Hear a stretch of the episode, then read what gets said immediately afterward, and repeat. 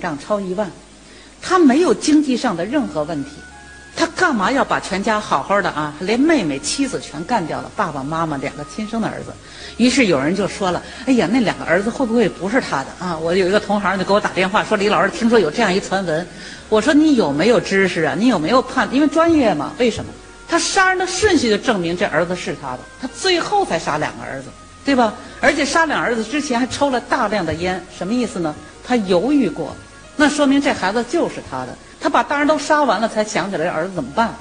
后来想自己要逃亡，那算算了，闭着眼睛不给捅死的吗？所以我说这肯定是他的，没什么好说的。因此大家就说了，那为什么？为什么？我没见他，我当时就给了一个答案，因为他在海南被抓住的时候，警察问的第一句话就是为什么？他回答是因为父母对我管教太严，妻子在家里又争强好胜。这两句话我不知道大家怎么想。我一句就够。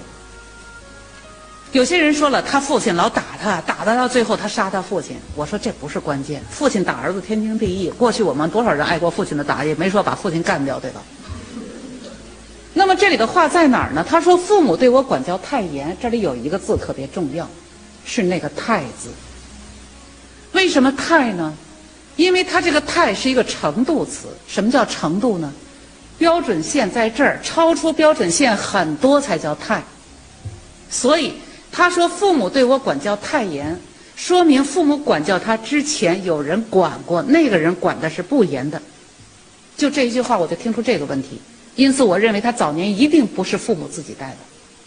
后来第二年八月份审判的时候，我还是这样，北京电视台全程的录像，他有四集嘛，其中他谈到自己的问题。他是奶奶带到八岁，当时我怎么判断呢？他三十二岁杀人，自己已经做父亲了嘛。然后他为什么会说这个父母管教太严？那么我想，他父亲是长子，兄弟三个长子，他又是父亲的第一个孩子，他也是长子，他就是长孙。那么父母生他的时候，因为农村户口，他们结婚一定早，五十岁前后一定就有了他了。有了他，这个不是奶奶五十岁前后，他父母应该二十多岁。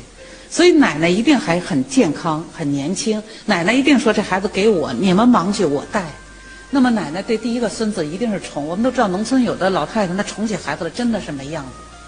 这个宠啊，也早年是没有问题的，而且他会跟你非常亲。我们看到李磊最后签字的时候说了一句什么话？冷冰冰的说：“等我执行死刑了，我们家就真的绝户了。”